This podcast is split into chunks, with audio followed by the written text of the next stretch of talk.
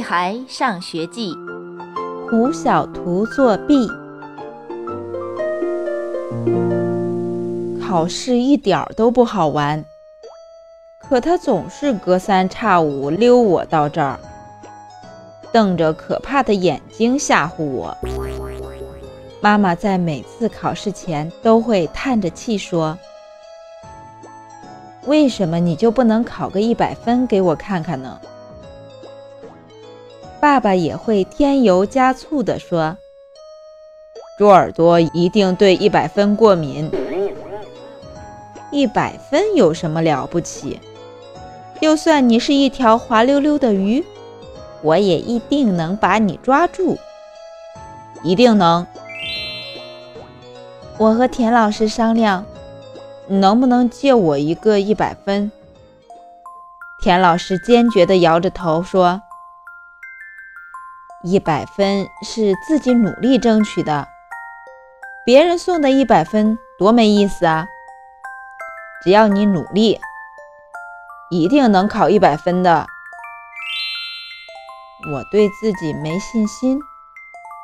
我考过九十八分、九十九分，就是没考过一百分。当然，更多的时候是六十五分、七十分、七十五分，反正一百分一点儿都不喜欢我。这次我想考一百分啦，特别特别的想，想到也许我可以试试其他办法，比如把书藏在书桌里，或者偷看香香果的答案。胡小图很神秘地告诉我，他这次考试一定会得一百分。我不信。胡小图说：“看在好朋友的份上，他也会让我得到一百分。只要给他五袋牛肉干，他就会把答案告诉我。五袋牛肉干换一个一百分，我还没想好划算不划算，香香果就打断了我的思考。他肚子疼。”疼得趴在桌子上哭。香香果的妈妈提前把她接回了家。可是，明天就要考试了，香香果没听课，没复习，一定考不好的。